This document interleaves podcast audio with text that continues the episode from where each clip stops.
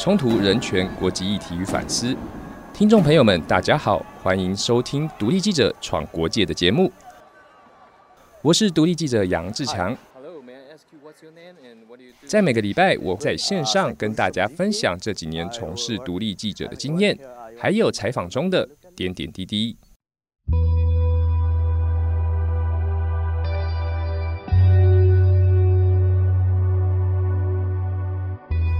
在今年四月，苏丹军队包围了政府，然后将独裁将近三十年的巴希尔政府拉下台。然后在今年的六月三号，也就是六四天安门事件三十周年的前夕，军队也在啊喀土穆广场上面聚集的民众血腥镇压，杀死了将近一百多人。这个国家呢，其实它的命运非常的悲惨，在从一开始建国到现在呢，都没有什么好日子。然后我自己其实，在二零一七年初的时候，有到苏丹跟南苏丹采访，见证了当时的战事状况，还有流离失所的人们。那时候，我们从台湾搭了十几个小时的飞机抵达非洲肯亚，然后在非洲肯亚转机进入乌干达之后，我们在乌干达申请了南苏丹的签证，然后我们再搭了大概十几个小时的小飞机，从乌干达一直搭到南苏丹的北部，然后从南苏丹的北部，我们再坐着。十多小时的吉普车，然后跨越了沙漠，进入南苏丹跟苏丹的边境，也就是努巴山脉。苏丹跟南苏丹呢，其实有千丝万缕的关系。只要我们讲到其中一个国家，就必须要提到另外一个。因为南苏丹在二零一二年的时候，它才正式的从苏丹共和国内独立，也就是在二零一二年之前呢，他们两边都叫做苏丹共和国，也就是他们是一个统一的国家。在那个时候，其实就是我们去到访那个地方，叫做努巴山脉。努巴山脉在苏丹内战的时候，它其实是站在南苏丹这一边，跟南苏丹的军队一起对抗喀土穆政权。所以到了二零一二年之前呢，他们两边都是盟军。然后二零一二年之后，南苏丹独立了，但是努巴山脉的这边的人们，他并没有被划进去南苏丹内部。所以到此，也就是到现在呢，努巴山脉的反抗军。仍然在跟卡土穆政权对抗，但是其实这个努巴山脉的反抗军其实是跟南苏丹现在的政府是友好的。那个时候呢，就是由反抗军带我们偷渡跨越苏丹跟南苏丹的国界，进入了努巴山脉。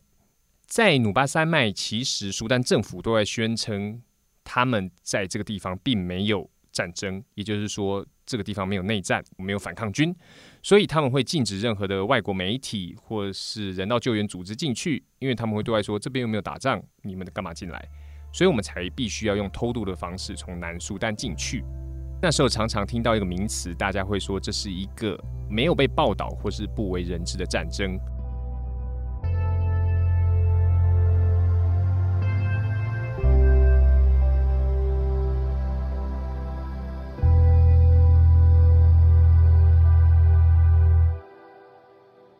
在这一次的采访里呢，我那时候进去大概十多天的时间，其中有一天，然后有一次让我最印象深刻的就是在医疗站的采访。那个时候就是当地的人们帮我们组织了这一次的采访，所以在前一天或者前几天的时候，他们就跟啊村落的人讲说，我们会到那个地方去听大家讲故事。所以有些人呢，他们走了甚至一个晚上的时间，就为了到医疗站，然后来跟我们讲他们所遇到的遭遇。其中有一个是一位老妇人，那时候我采访完她之后呢，她就问我一句话，说：“我跟你讲完这个故事之后，他们就会来救我了，对不对？”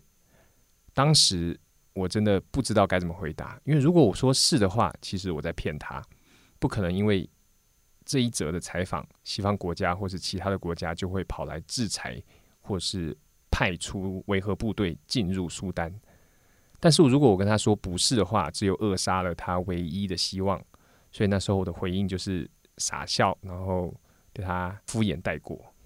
除了一般老百姓之外，当然我们也采访了当地的反抗军。那时候我们去采访反抗军的时候呢，他们刚开始是不愿意接受采访的，因为他们认为我们进去采访了之后，我们把故事带了出去，然后得到好名声的都是我们这些记者。其实世界上对他们这个地方并没有给予太大的关注或是帮助。虽然说到了最后面，我们还是成功的采访到他，但是他这个执意呢，其实一直也留在我的心中。到了后面，我遇到了更多人，其实我更确定的一件事情：进去的采访的记者，我们有一天会出来。但是我真的认为，真正需要被知道或是被关注的，应该是那些留下来的人。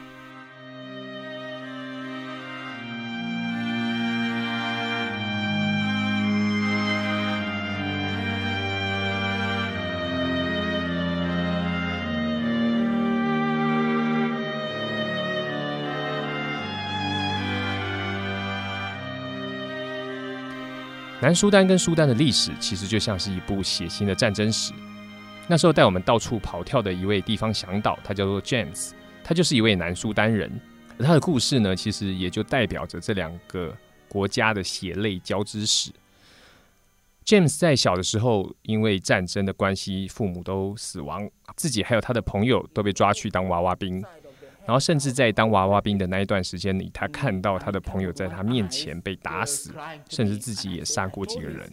所以在那一年里面，他其实被迫必须急速长大。So it was still, oh, they shot me, and one eye side and one side of head is gone. Uh, and and I said, I told you, I told you, man,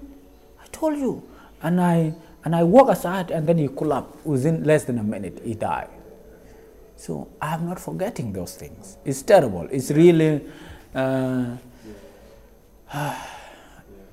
但是 James 很特别的地方是，虽然说遇到了这些恐怖的经验，但是他仍然保有相当伟大的情操。怎么说呢？因为在老布希时期那个时候。美国政府因为要帮助苏丹打否被屠杀的人们，发起了一个叫做 “Lost Boy of Sudan” 的计划，就是计划让两万名苏丹因为战火而流离失所的小孩到美国定居。他们发起了这个计划，让这些小孩子在一定的程序之下，在未来可以成为美国公民。而 James 他就申请了这个计划，甚至到后面他也合格。但是在最后关键时候，他选择了不去美国，他想要留下来帮助那些跟他一样的人。And they were told, they were telling me, "You are crazy. There's nobody has never turned down going to United States, and and you must be crazy." I said, "I'm not crazy, but what I want to do, and what I feel it will be the best for me to do for the children of South Sudan." 因为在那十几天里面，James 都跟我们在一起， 所以有时候我们晚上都会坐在一起聊天。我记得印象非常深刻呢。James 有一次晚上就跟我说，他其实在他爷爷的时候，这个国家在打仗；在他爸爸的时代，国家也在打仗。现在他活着的这个时候呢，国家也在打仗。然后他希望他自己的后代不要遭遇跟他一样的后果。也就是希望让这个战争可以结束，或是让他的小孩能有不一样的未来。其实那时候，在我的想象里面，因为战争对于台湾人来讲，多数都是存在在历史课本里面，国共内战或者是二次世界大战这些战争。但是对于苏丹人来讲，战争就是生活在他们的生活的一部分，所以那时候对我来讲是非常难以想象的。所以 James 他为了要改变这个国家主人翁的未来，他留下来。呃，the government of Sudan they will win the dream I have when they have killed me, but if I'm not dead, and then I will make sure. 在刚开始的时候呢，因为他没有钱，没有人，什么都没有，所以他用土法炼钢的方式，在各个村落里面去找跟他一样的小孩子。他那时候其实已经二十几岁了，他找的小孩子大概可能就有大概十几岁左右，年纪比他小的小孩子。所以找了几十个人，他们到了郊外，有三棵大树下面，可能一棵大树下面有十个小孩子，然后这边叫 A B C，那一边叫 One Two Three，然后这样子。James 就三棵大树这样子一边一边的跑，用这种土法炼钢的方式，希望把自己所知道的东西交给这些小朋友。而 James 这样的做法呢，其实到了后面就受到了一个美国的 NGO 组织的注意。这个组织呢，也就是带我进去苏丹的 NGO，它叫做 Make Way Partner。这个美国的组织是由一位美国的女士所建立的。而这位女士，她叫做 Kimberly，她在十多年的时候，十多年以前，在苏丹达佛屠杀的时候，她就开始注意到苏丹这个地方，所以在十多年以前，他就进入了苏丹，然后也在那个时候知道了有 James 的这样的一个人，所以他就开始到美国去募资募款，然后到苏丹跟 James 一起合作，从一间一间的小小的宿舍开始，慢慢盖小学校，然后到了后面，也就是二零一七年我去的时候，那个时候我知道已经有。四到五间的孤儿学校在苏丹跟南苏丹的地方。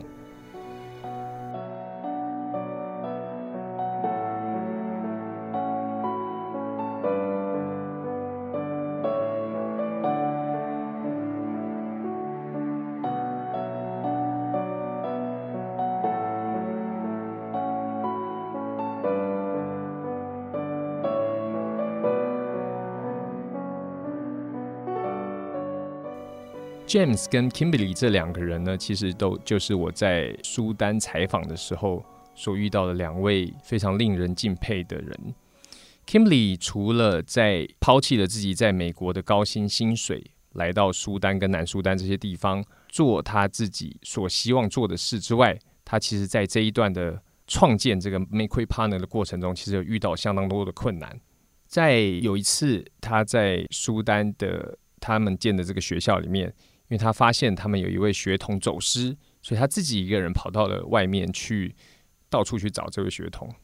但是很不幸的呢，他遭到了多名的歹徒就是性侵，所以让他受到相当大的创伤。最后他回到了美国，甚至他的当时的丈夫还跟他离婚，让他身心俱疲。但是更令人佩服的是，他居然继续的回到这片土地。然后继续的在帮助因为战争而流离失所的小孩子们。其实有很多事情，当你没有到现场的时候，或是你当你没有跟这些人聊天谈话之前呢，你是不会知道他们心里所想的事情，或者那个地方发生的事情。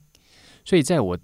第一次或者是第二次进去非洲大陆之前，尤其在这一次采访之前呢，有很多对于苏丹或是南苏丹的理解都非常的不足。尤其有一次在跟当地的老师聊天的时候，更发现到自己对这块土地的无知。有一天下午，我跟当地学生的教师还有当地的乡导在聊天，聊着非洲大陆的政治。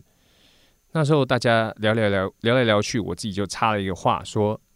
在亚洲、东亚还有台湾这些地方，我们非常流行一个概念，叫做参与式民主。也就是透过民众参与政治或是社会事务的方式来提升啊国家的民主意识，但是当他们听完我说的这件事之后，就笑笑的回答说：这些事情只有在西方国家或者是在已开发国家才会发生，在非洲是不可能的事情。后来我回想才知道，其实我自己会提出这样的讲法是一种相对的无知，也就是说在。苏丹或是南苏丹，很多地方其实他们甚至都还是以部落的方式在存在着。有很多地方其实国家的公权力是无法到达的，更不用谈我刚才所说的参与式民主。他们连缴税或者是要缴水电费这种东西都不存在他们的生活之中的时候，你要怎么跟他们谈参与式民主呢？其实非洲某些国家的问题呢，很早都是源自于当时的殖民主义。以至于现在还是由部族的纷争或是一些军阀权力的斗争一直没完没了。但是现在呢，大家会认为说西方国家已经离开了，但是又有一个新的势力进来，也就是中国。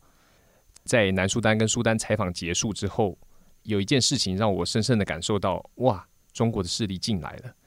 那时候离开苏丹跟南苏丹，回到乌干达，然后我们又有网络跟世界重新连上线之后呢？我们发现有一位捷克籍的记者，也就是这个捷克籍的记者跟呃 Make We Partner 长期合作。我们发现到他被苏丹政府逮捕，甚至以间谍罪起诉。好，那时候是说要被关十四年。然后那时候大家都很着急，然后希望用透过各种方式来解救这位记者。然后那时候很多人都在提议说啊，我们需要去找捷克政府，我们要找呃美国政府等等的。然后有一个人就提议说，其实找这些西方政府都没有用，要找要找中国的石油公司，因为中国石油公司在苏丹有相当大的利益，而且有相当大的影响力，所以那时候当他们讲了这些东西、讲这些话之后，我才深深的觉得，哇，原来中国政府在这个地方的影响力已经大到，甚至可以比拟当时殖民政府在非洲时候的利益。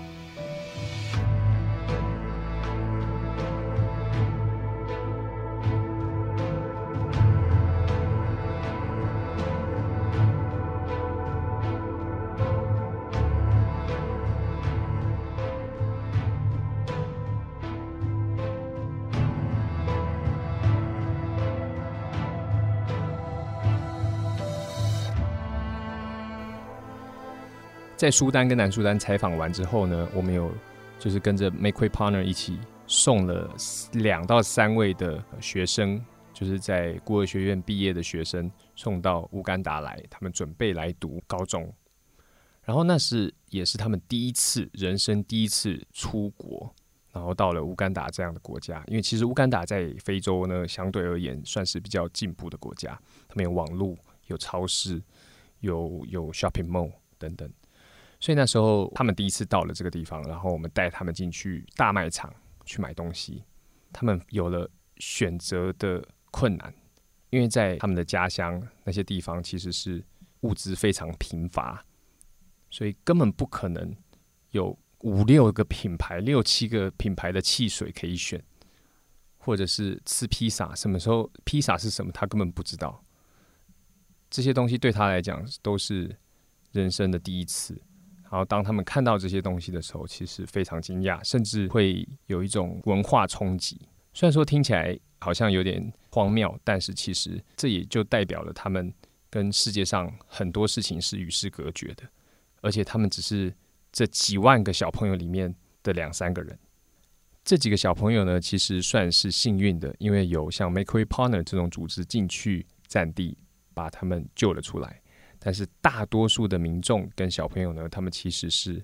呃根本没有办法跑出来，因为